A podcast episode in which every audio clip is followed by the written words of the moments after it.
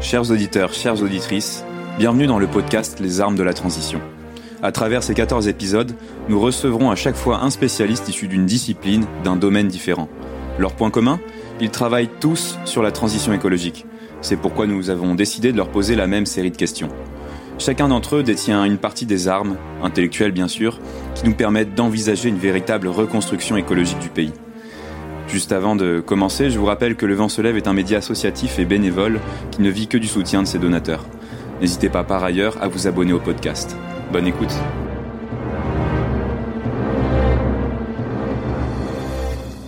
Philippe Descola, bonjour. Bonjour. Vous êtes anthropologue, professeur au Collège de France et titulaire de la chaire Anthropologie de la nature. Vous succédez ainsi à Claude Lévi-Strauss. Euh, vous avez beaucoup travaillé sur des concepts comme euh, celui du lien entre nature et culture, alors du rapport de l'Occident à ce concept-là. Et, euh, c'est pour ça que j'aurais envie de vous demander premièrement bah, à quoi ça peut servir un anthropologue dans le cadre du climat? Et pourquoi est-ce que vous, vous avez choisi cette voie-là plutôt qu'une autre? Moi, j'ai pas choisi la voie du climat, j'ai choisi la voie de ce que j'appelais l'environnement. C'est-à-dire que quand j'ai commencé ma carrière euh, d'anthropologue, je l'ai commencé comme le font la plupart des anthropologues en faisant du terrain, comme ethnographe. Et j'avais choisi un sujet qui m'intéressait euh, à l'époque tout particulièrement parce que c'était une question qui commençait à poindre dans le débat public, et celui des rapports entre les sociétés et le milieu euh, au sein desquels elles se développent. Et j'avais choisi d'étudier cette question en Amazonie, parce que il me semblait que l'Amazonie présentait différents traits euh, intéressants euh, pour euh, approfondir cette question, notamment le fait que les, Européens, depuis le XVIe siècle, au fond, c'est-à-dire depuis le début de la connaissance que l'on avait en Europe des populations amérindiennes de basse terre d'Amérique du Sud, n'avait cessé d'insister sur le fait que les Amérindiens euh, étaient euh, quasiment euh, des appendices de la nature. Et c'est une question que j'avais trouvée intéressante et qui se prolongeait d'ailleurs tardivement, puisque, disons, jusque dans les années 60, l'Amazonie c'était l'enfer vert, c'était le monde des brutes cannibales, etc., et qui n'a été remplacé par euh, d'autres clichés euh, eurocentriques euh, qu'un peu plus tard, à partir des années 70, où l'Amazonie c'était au contraire un monde de complexité écologique, de diversité biologique, de diversité culturelle, avec des Amérindiens qui étaient des fins connaisseurs de la nature. Ce qui est vrai, bien sûr, c'est moi ce qui m'intéressait, mais cette, ce couplage entre les sociétés amérindiennes des basses terres d'Amérique du Sud et la question de la nature est très ancienne. C'est une des choses que j'avais souhaité étudier, et donc j'avais souhaité le faire comme on le fait comme un ethnographe, c'est-à-dire en allant sur le terrain, passant plusieurs années à étudier la façon dont euh, une population qui vivait à, entre à la frontière de l'Équateur et du Pérou, dans les basses terres, en Amazonie équatorienne, euh, euh, euh se, se, établissait des liens euh, s'adapter à son environnement, c'est comme ça que je le voyais au départ, établissait des liens avec euh, les non-humains. Et le climat est évidemment une question qui est intervenue beaucoup plus tard, mais je m'intéresse à cette question de la nature, si vous voulez, depuis euh, très tôt. Et l'un des résultats de l'enquête ethnographique que j'ai menée, c'est que les idées que j'avais amenées avec moi, euh, qui étaient au fond d'étudier la façon dont une société s'adapte à son environnement, n'avaient guère de sens parce que euh, cet environnement, euh, il avait été en partie façonné par euh, la population au cours des millénaires, évidemment, à laquelle je m'intéressais, puisque ce que mes travaux et ceux de collègues qui ont travaillé à peu près dans la même génération que moi sur ces questions ont pu mettre en évidence, c'est que la forêt amazonienne est en partie le produit de transformations de très grande ampleur, mais qui sont peu visibles euh, pour un œil non averti et qui sont liés aux techniques culturelles, c'est-à-dire à, l'agriculture sur brûlis, et à la domestication des plantes, d'abord sous couvert forestier, ensuite euh, par euh, transplantation et ensuite domestication, euh, et dont le résultat est que la forêt amazonienne, la composition floristique de la, forêt amazonienne a beaucoup évolué au cours des, disons, des 10 000 ans passés, et euh, que par conséquent l'Amazonie c'est pas un, grand morceau de forêt vierge euh, occupé par des gens qui seraient descendus du ciel euh, pour s'adapter à un environnement, c'est une question de coévolution entre des populations humaines, des populations animales, des populations végétales au fil des millénaires. Donc ça c'est un premier aspect. Donc l'idée d'étudier la façon dont une société s'adapte matériellement et idéalement à son environnement n'avait guère de sens, puisque c'était pas une adaptation, c'était une co-construction. Et d'autre part, euh, la, la, le deuxième aspect, c'est que euh, les, les euh, entretenaient avec les plantes et les animaux, et avec les esprits euh, qui étaient associés à ces plantes et ces animaux, des rapports de personne à personne, de sorte que euh, il était difficile de parler de nature dans un tel cas, puisque c'était au fond des interlocuteurs euh, euh, de qualités équivalentes à celles des, des, humains. Et donc été complètement euh, perturbé au fond par cette expérience ethnographique. C'est la règle, c'est à ça aussi que sert l'ethnographie. Et perturbé de telle façon que j'ai consacré toute ma carrière à essayer d'aller au-delà des concepts, des catégories classiques que nous employons en Europe et puis ensuite dans une partie du reste du monde, pour penser le rapport entre humain et non humain sous la forme euh, du rapport entre des sociétés humaines d'un côté et une nature extérieure de l'autre. Euh, et donc euh, le climat est venu tardivement, en somme, puisque c'est la prise de conscience du dérèglement climatique est quand même relativement récente. Moi, j'ai commencé ça il y a 40 ans.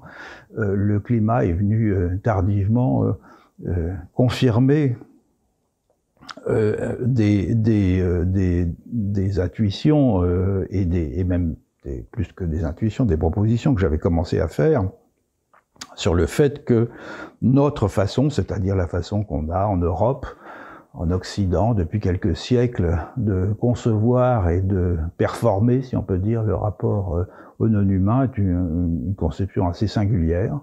Euh, et que cette conception n'est pas partagée par le reste euh, du monde, par d'autres civilisations, et que l'un des effets de cette singularité, c'est de considérer euh, les non-humains comme un système de ressources extérieures aux humains dans lequel on peut puiser, sans retenue, avec les conséquences que l'on a commencé peu à peu à mesurer avec notamment le réchauffement climatique. Donc voilà ce que l'anthropologue peut dire non pas sur le climat, puisque c'est pas mon sujet euh, principal, mais voilà ce que l'anthropologue peut dire sur la façon dont euh, j'ai découvert peu à peu euh, qu'il était nécessaire de dépasser la conception occidentale du rapport entre les humains et les non-humains pour s'intéresser à quelque chose de plus vaste qui est au fond une théorie générale des formes de de, perception, de continuité, de discontinuité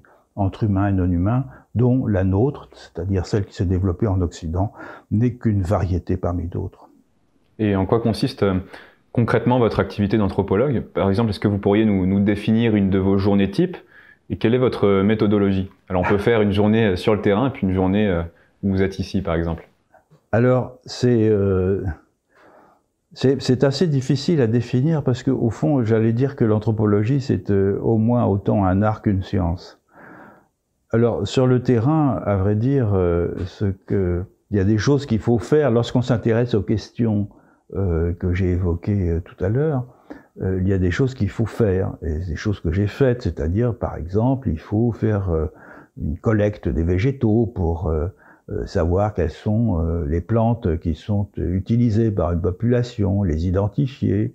Il faut, euh, c'est ce que j'ai fait aussi, mesurer des jardins, mesurer leur leur fertilité en faisant des carottages, des choses très techniques hein, de ce type-là.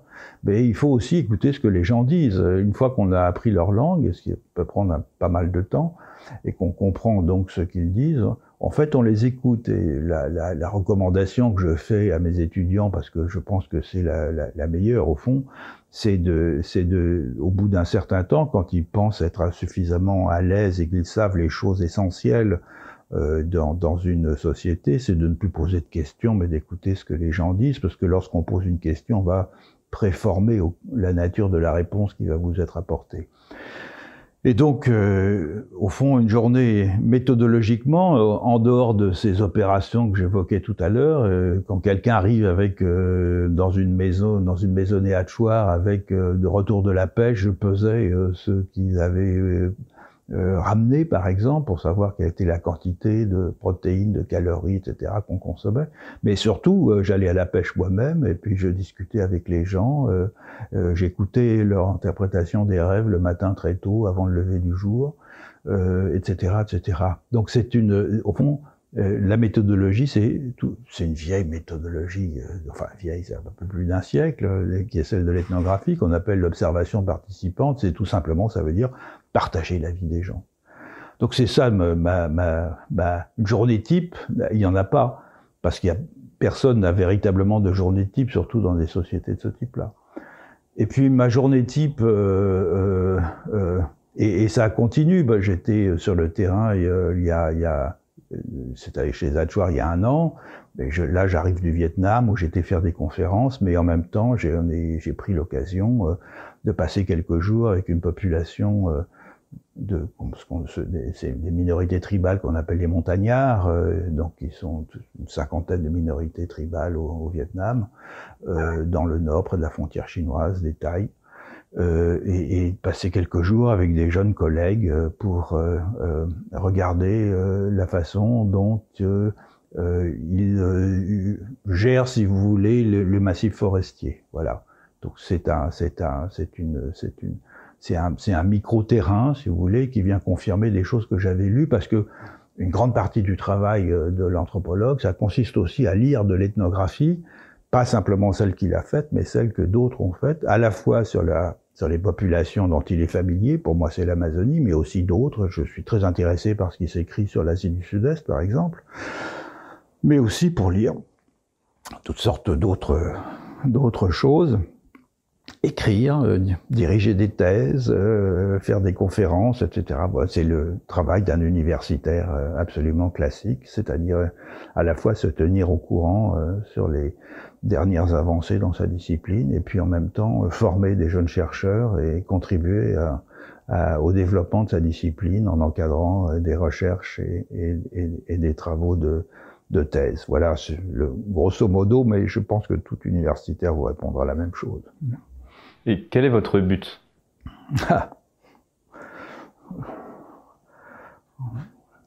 Apporter un peu d'intelligibilité à, la diversité du monde et de ses usages, peut-être, euh, parce que au fond, euh, on est, euh, quand je dis on, c'est-à-dire les anthropologues, on est un peu des badauds professionnels, et donc si on fait ce métier, c'est qu'on aime la diversité des choses. On aime observer euh, cette euh, diversité, rien ne nous attriste plus que de voir cette euh, diversité se perdre précisément. Mais en même temps, on n'est pas des conservateurs de musées, c'est-à-dire notre rôle n'est pas de patrimonialiser la diversité, elle d'essayer de comprendre ses raisons. Et les raisons de la diversité, euh, elles sont pas simples parce que la, la, les milliers d'expériences du monde que des sociétés contemporaines nous offrent, et le, nombre est encore évidemment beaucoup plus multiplié si on revient en arrière dans le temps, euh, présente à première vue euh, l'apparence d'un chaos euh, indescriptible.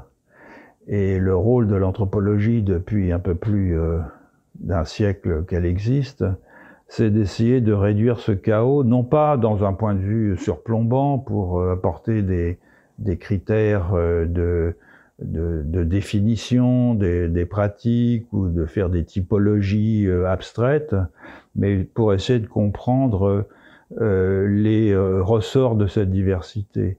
Et l'une des choses que moi j'ai essayé de faire au cours de, des, des 30 ou 40 dernières années, c'est d'apporter une perspective nouvelle qui était de décentrer au fond l'approche anthropologique en faisant, en, y faisant mieux apparaître le rôle des non-humains. Alors dans un premier temps des plantes, des animaux, des esprits, etc., mais aussi des machines, des, des institutions, etc., de façon à, à, rendre plus complexe, au fond, le tissu des interactions entre les êtres qui composent le monde. Euh, et puis, euh, ça a été aussi de, ça c'est ce que la plupart des anthropologues s'efforcent de faire, euh, de dé, euh, déseurocentrer, si on peut, cette terminologie un peu lourde, euh, de déplacer le regard finalement vis-à-vis de, par rapport à l'eurocentrisme très caractéristique euh, de l'approche euh, des sciences sociales en général. Pourquoi? Parce que les sciences sociales sont nées dans un contexte historique tout à fait singulier, qui est celui euh, de la, disons, des, effets de la philosophie des Lumières et de la Révolution française, euh, dans lequel la notion de société est apparue comme l'élément émancipateur et la base sur lequel construire un régime nouveau par rapport euh, à l'ancien régime soumis aux hiérarchies euh, euh statutaires, à l'influence divine, au rôle des églises, etc. Et cette notion de société, donc, elle est apparue comme un instrument conceptuel et politique important euh, pour situer, au fond, euh, une nouvelle trajectoire historique, celle des sociétés européennes, et notamment euh, dans leur rapport à la nature comme euh, précisément un domaine euh, qui permettait la production de richesses et de bien-être. Et cette façon que, les, que, que, nous avons forgé de voir le monde au XIXe siècle et qui a alimenté les sciences humaines et les sciences sociales jusqu'à présent, elle n'est pas du tout partagée. Elle n'est pas du tout partagée. de sorte que lorsque nous analysons avec ces concepts que nous avons forgés pour en comprendre notre propre euh, trajectoire historique, lorsque nous analysons des civilisations qui ne sont pas du tout passées par les mêmes expériences historiques, nous euh, transformons, nous gauchissons complètement, au fond, euh, l'analyse que nous en rendons. C'est pour ça qu'il me paraît absolument indispensable, et l'anthropologie a un rôle fondamental à jouer, pour euh, euh, que cette diversité du monde que j'évoquais tout à l'heure ne soit pas rabattue sur des concepts et des façons de voir qui sont spécifiquement euh, européennes. Donc voilà les, deux choses qui m'occupent principalement, à savoir des anthropocentriser et des eurocentriser les sciences sociales en pourvoyant des concepts qui soient pour autant que se faire euh, débarrasser au fond euh, de la carapace et d'anthropocentrisme et d'eurocentrisme qu'ils ont euh, nécessairement acquis au cours du 19e siècle. Est-ce que vous pourriez nous livrer trois concepts, ou trois certitudes plutôt, que vous avez élaborés au long de votre carrière? Je ne sais pas s'il y a beaucoup de savants qui vont vous dire, ou de scientifiques si vous voulez, qui vont vous dire qu'ils ont des certitudes. Des concepts. Des concepts. les certitudes, par définition, c'est des certitudes qui sont infiniment révisables. Si on a des certitudes, c'est qu'on a de la foi et qu'on fait pas de la science. Alors des concepts, ben, c'est des concepts que j'essaye de forger précisément.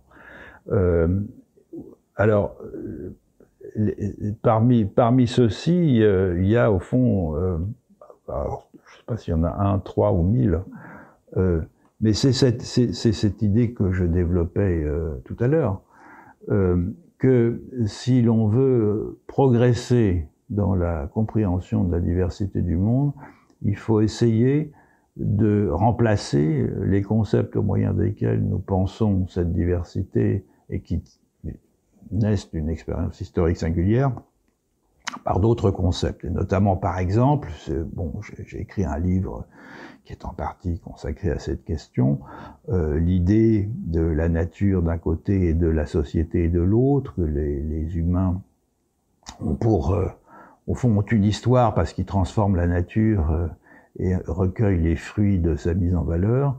C'est une idée qui est tout à fait singulière parce que l'idée de nature et l'idée de, société euh, sont des idées qui sont elles-mêmes très singulièrement attachées à une trajectoire historique. Alors remplacer ça par quoi? Eh bien par des formes différentes euh, qu'il faut pouvoir, dont il faut pouvoir faire l'inventaire. Euh, et ça c'est le rôle de l'anthropologue, mais aussi de l'historien. Euh, de continuité, de discontinuité entre les humains et les non-humains. Alors je sais des concepts qui sont pas du tout adéquats. On est je crois, dans une période euh, humain non humain, c'est simplement, c'est purement descriptif. Je pense qu'on est dans une période qui est très intéressante de ce point de vue-là, parce que c'est une période qui est de, de, de, reformulation conceptuelle, de grande envergure, de grande ampleur, euh, dans lequel la plupart des concepts que l'on utilisait de façon un peu machinale jusqu'à présent doivent être mis au rebut et remplacés par euh, d'autres. Ce qui ne veut pas dire qu'ils sont mis au rebut parce que euh, ils n'ont ils, n'ont pas de valeur en soi. La notion de société, la notion de nature peuvent être extrêmement intéressantes, mais à l'intérieur d'un contexte historique, sociologique, anthropologique, économique singulier. Mais pas comme des instruments qui permettraient d'ouvrir toutes. C'est pas une clé qui ouvre toutes les portes. Et donc, parmi ces certitudes que vous me demandiez de, de manifester, il y a celle-là, c'est-à-dire que euh, faut euh, euh, entretenir un doute méthodique euh, vis-à-vis -vis des instruments d'analyse que nous avons forgés et euh, s'efforcer, c'est ce que je fais, mais c'est un travail de longue envergure, de proposer d'autres instruments. Une autre certitude, alors là, elle est plutôt, comment dire, morale et, et, personnelle, c'est que la, la, la, voie que nous avons, quand je dis nous, c'est les Européens, les, le, le, euh, le, le, les modernes, euh, si vous voulez, à partir du, XVIIIe siècle ou de la fin du XVIIe ou, ou, du, ou, même du début du XVIIe, nous avons emprunté, qui est celle, euh, au fond, de, de, de, la mise en valeur de la nature par une exploitation systématique de ce que l'on considérait comme étant des ressources qui avaient été données par Dieu ou la Providence pour que les humains les exploitent. Cette voie d'exploitation effrénée de la nature est une, est une voie qui euh, aboutit à non seulement euh, à des conséquences dramatiques, je crois qu'on a commencé à le mesurer depuis euh, quelque temps, euh, sur euh, l'équilibre de la vie et même sur la possibilité à terme de survie de l'espèce humaine, mais aussi, plus généralement, c'est plus important peut-être, hein, euh, sur l'équilibre de la vie en général, c'est-à-dire même indépendamment des humains. Donc je suis assez biophile ou, ou, écophile, c'est-à-dire qu'au fond, euh, euh, je suis plus affecté par euh, la possibilité que la, la, diversité de la vie disparaisse plutôt que l'espèce humaine en tant que telle. L'espèce humaine est une espèce parmi d'autres, elle va disparaître si ça, au terme de sa disparition, elle aura contribué à transformer les conditions de vie sur la Terre de telle façon qu'elle aura considérablement appauvri la richesse de la vie sur la Terre, j'en serais euh, fort euh, attristé. Voilà, donc ça c'est une plutôt une, une, une conviction personnelle euh, qu'une conviction scientifique, mais ou une conviction philosophique, si vous voulez. Et du coup, ces, ces concepts slash certitudes, euh, que vous venez d'évoquer, comment est-ce que vous pourriez les traduire concrètement en politique publique? Alors là, c'est un gros, c'est un grave problème parce que au fond, la, rien que de parler de politique publique hein, suppose une certaine forme de la puissance publique, de l'organisation politique, de l'organisation de l'État, euh, qui ne représente que le prolongement de ce qui s'est passé au cours de, des derniers siècles. Euh, vous parliez tout à l'heure de transition écologique, par exemple, qui est effectivement un objectif euh, que nombre de politiques maintenant se fixent et qui est une formulation que j'ai toujours trouvé un peu bizarre dans la mesure où une transition, on ne sait ce que c'est qu'une fois qu'elle est accomplie. Euh, j'évoquais tout à l'heure l'importance de la Révolution française. C'est lorsque, au terme de la Révolution française, qu'on a su ce qu'était l'ancien régime, parce que le nouveau régime, précisément, permettait de définir par euh, contraste ce qu'était l'ancien. Donc une transition écologique, on ne saura ce que c'est qu'une fois qu'elle sera accomplie. Et à quel, quel est son terme On ne sait pas.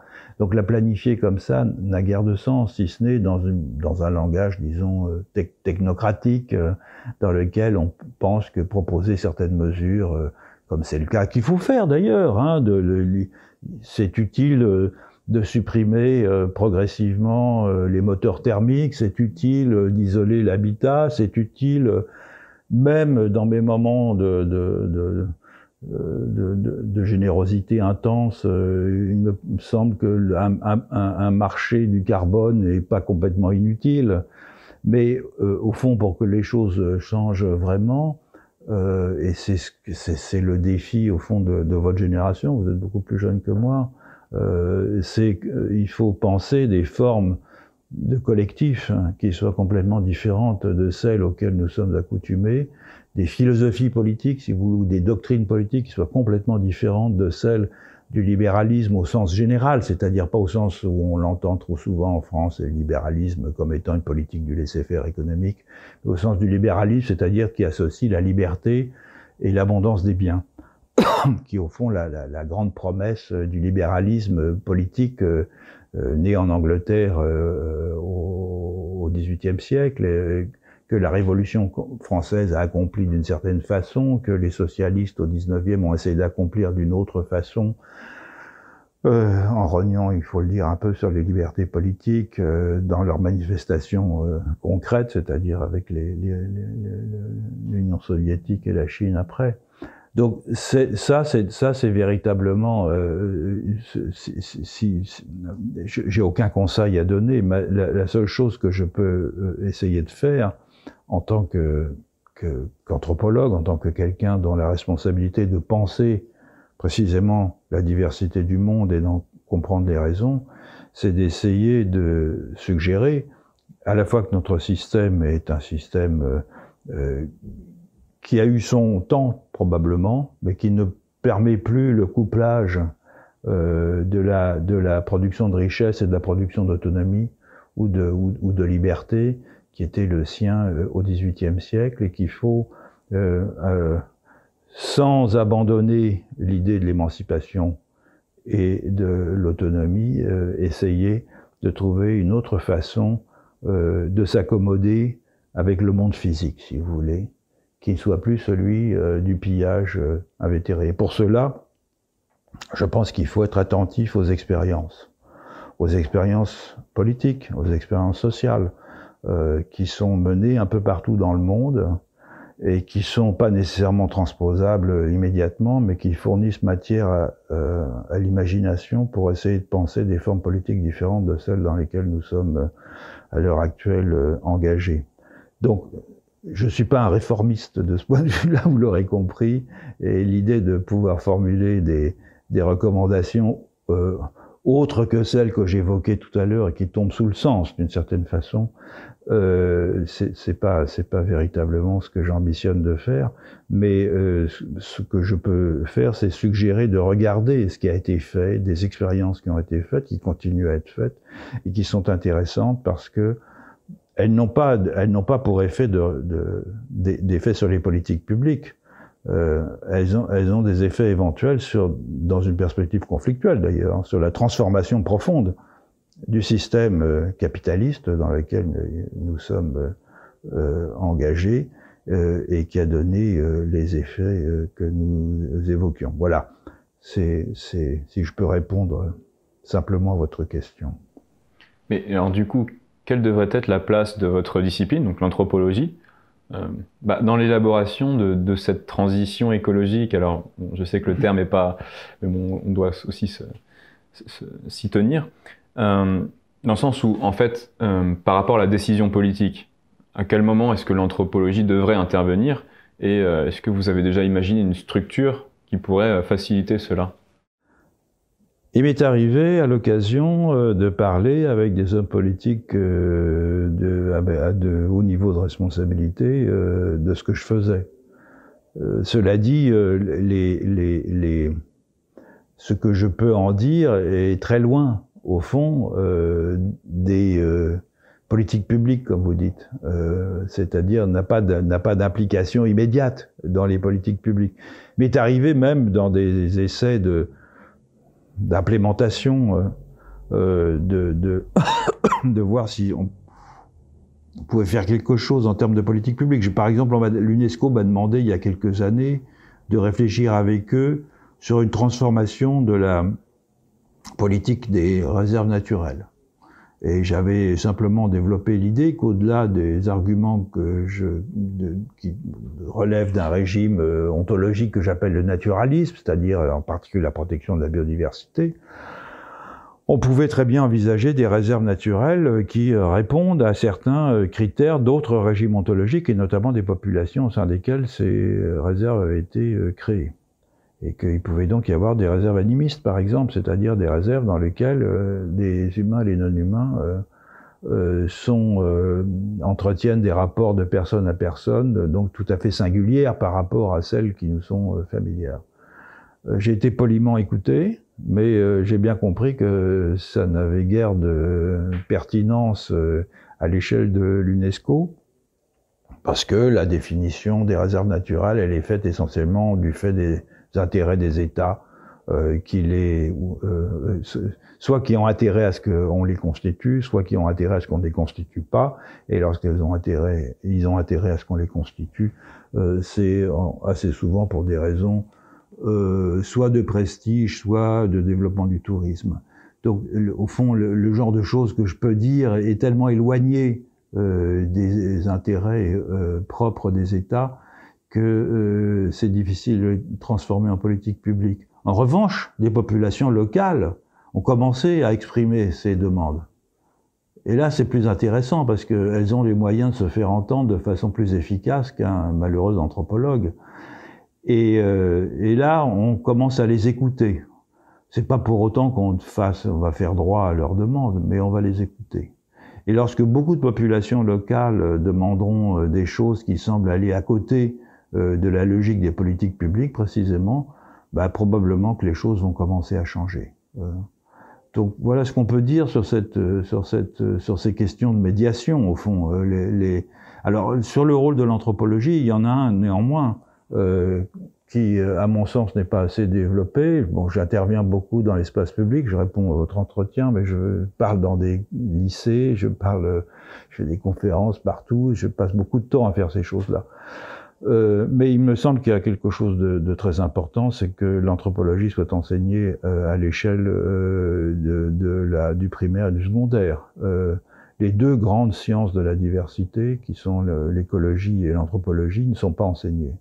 Euh, donc au lieu d'enseigner de, des choses qui sont peut-être pas absolument indispensables, encore que tout est probablement indispensable, mais il me semble que il, est, il, est, il serait important que très tôt euh, les collégiens euh, soient exposés, au fond, non seulement au spectacle de la diversité, parce que ça c'est le cas euh, assez régulièrement, mais aux, raisons pour lesquelles cette diversité se produit, et en quoi cette diversité, au fond, est un atout pour la complexité, pour maintenir la complexité du monde? Or, ni l'anthropologie ni l'écologie, qui apportent des réponses à ces, questions, ne sont euh, jusqu'à présent enseignés comme cela. Euh, et ça, euh, c'est très dommageable. Voilà. Donc si j'avais un souhait à formuler, je le formule depuis longtemps d'ailleurs, c'est celui-là. Justement, admettons qu'un candidat à la présidentielle vienne vous voir et vous donne carte blanche pour des propositions quant à son programme en matière d'écologie ou autre. Qu'est-ce que vous pourriez lui, lui susurrer à l'oreille? C'est que le programme, c'est pas un programme d'écologie. Voilà ce que je pourrais lui susurrer, c'est le programme général. Et le programme général, euh, je ne sais pas s'il pourrait être élu par un programme général. Encore une fois, euh, je ne pense pas qu'un individu ou même un groupe politique, euh, euh même très décidé, même euh, bénéficiant d'un large support de, de l'opinion, pourrait parvenir à mettre en, en, en, action des transformations qui sont au fond le produit euh, euh de, de l'action euh, de collectifs euh, euh, qui, ça et là, vont progressivement transformer les choses en montrant que certaines formes de rapport au territoire, certaines formes d'agrégation entre humains et non-humains, certaines solutions de représentation politique qui diffèrent de celles auxquelles nous sommes accoutumés, euh, sont des solutions qui fonctionnent euh, pas mal, à des, en tout cas à des échelles locales. Euh, ça, oui, c'est quelque chose qui, au fond, a un effet d'exemple de, et d'entraînement. Mais je vois mal comment je pourrais conseiller un candidat à la présidentielle. J'avais d'ailleurs eu l'occasion de déjeuner avec le, un, candidat à la présidentielle qui est devenu président. Euh, qui est d'acteur notre président à l'heure actuelle, et euh, qui m'a fort écouté, écouté euh, fort poliment et avec qui j'ai eu une discussion extrêmement intéressante.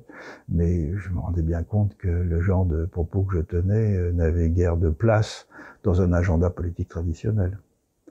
Donc je, je, je, je, vois mal comment les conseillers du prince peuvent intervenir pour transformer profondément un système, si ce n'est pour le faire bouger à la marge. Oui, ça c'est important, c'est important. Euh, euh, je le disais tout à l'heure, oui, oui, pourquoi pas la transition écologique, oui, ces choses-là, mais on n'a pas besoin de, on n'a pas besoin d'anthropologue pour ça. Est-ce que vous travaillez euh, avec des, des spécialistes d'autres disciplines au quotidien? Et si oui, bah, comment est-ce que vous travaillez ensemble? Bah, j'ai la chance d'appartenir à une institution euh, qui est exceptionnelle en France, puisque elle est collégiale euh, et qu'elle regroupe euh, des euh, chercheurs euh, de très nombreuses disciplines. Et donc les, ceux avec lesquels je travaille le plus régulièrement, c'est pour ceux qui sont les plus proches de moi, par exemple des linguistes ou des, des historiens, et pour ceux qui sont les plus lointains, ce sont euh, des biologistes, par exemple, des, euh, euh, des psychologues, des gens comme ça. Alors, quelle forme ça prend? Au fond, ça prend la forme d'échanger sur des expériences partagées, parce qu'on ne construit bien des, une interdisciplinarité que sur des objets communs. Et pour cela, il faut un minimum de connaissances des attendus scientifiques de la discipline de l'autre, et donc l'interdisciplinarité, ça se décrète pas. C'est, ça, ça, se, on va, c'est pas, on prend pas un sac et on mélange des disciplines. Il faut savoir ce que font les autres et éventuellement voir quels sont les bénéfices réciproques que l'on peut tirer à propos d'un objet singulier euh, de, de, de, nos échanges. J'ai, j'ai longtemps présidé le conseil scientifique de la fondation FICEN, qui est une fondation très originale en France, c'est une des rares fondations euh, privées qui très généreusement accorde des bourses postdoctorales euh, dans le domaine assez général de la cognition humaine et non humaine. Donc dans des domaines aussi, euh, si vous voulez, différents que les neurosciences, l'anthropologie, l'archéologie, la, la, la, linguistique, etc. et qui et l'éthologie bien sûr, s'intéresse aussi à la cognition animale. Et donc là, j'ai mesuré au fond l'importance de la de la de la de l'interdisciplinarité, mais toujours toujours fondée sur des objets euh, partagés. Hein. Qu'est-ce que c'est que l'apprentissage? Chez les humains, chez les primates supérieurs, euh, non humains, etc. Qu'est-ce que c'est que l'inférence? Euh, Quels sont les moyens d'étudier l'inférence en linguistique, en anthropologie, en psychologie, etc. Vous voyez, c'est des, des, objets singuliers qui comptent. Euh, et euh, euh, donc voilà. et tant qu'on n'a pas établi au fond une, une, une expérience partagée de travailler sur ces objets communs, l'interdisciplinarité reste une abstraction. Et enfin, dernière question. Est-ce que vous êtes plutôt optimiste ou pessimiste quant à bah, la faculté de l'humanité à relever le défi climatique hmm.